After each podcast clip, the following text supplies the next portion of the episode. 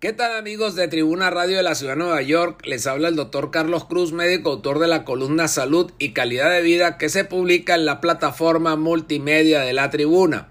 Esta semana vamos a estar conversando sobre la obesidad, la publicidad y la comida chatarra. La obesidad es un problema de salud considerado como epidemia en los Estados Unidos debido a la gran cantidad de personas que son afectadas por esta condición, la cual también afecta a los grupos más jóvenes de la población. De hecho, el CDC ha establecido que uno de cada cinco niños en Estados Unidos sufre de obesidad.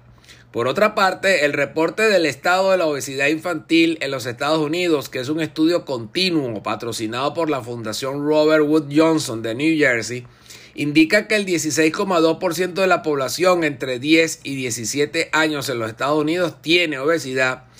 y que el 21,4% de esos niños obesos son de origen hispano, siendo los estados donde tienen los índices más altos Texas, Arizona, Luisiana, Arkansas, Missouri, Alabama, Carolina del Sur, Tennessee, Virginia Occidental y Kentucky.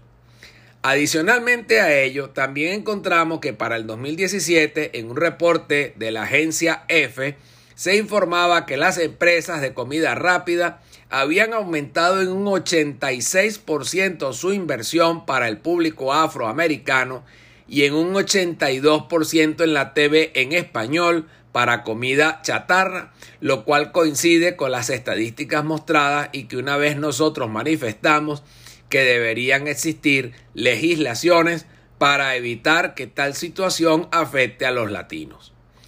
Una demostración de lo que expresamos anteriormente es efectivo es la que podemos comprobar en Inglaterra, donde se implementó esa política y según la información dada por la Universidad de Sheffield y de la Escuela de Higiene y Medicina Tropical de Londres, en el año 2019 resultó que 94.867 casos menos de obesidad 2.857 casos de diabetes prevenidos o retrasados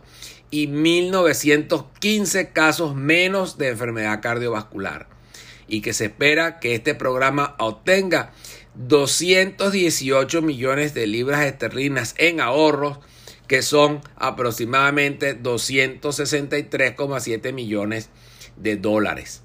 De lo analizado anteriormente podemos concluir que tomar medidas sobre la publicidad que impulsa la venta de comida chatarra en los Estados Unidos tendría una repercusión directa y positiva en nuestros niños latinos que junto a los de raza negra constituyen los grupos raciales más afectados por la obesidad infantil en toda la Unión.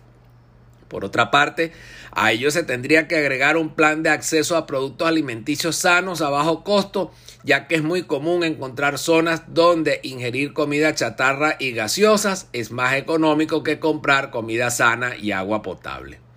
Por último, para lograr esto necesitamos el trabajo conjunto de la sociedad civil, medios de comunicación y las autoridades sanitarias, de tal manera que se pueda abolir esa nefasta cifra de que uno de cada cinco niños en la nación padece de obesidad y por otro lado disminuir la inmensa cantidad de millones de dólares que se gastan en tratamientos para enfermedades cardiovasculares y diabetes que son consecuencia de la obesidad. Para mayor información pueden comunicarse con nosotros a través del correo electrónico tusaludhispana.gmail.com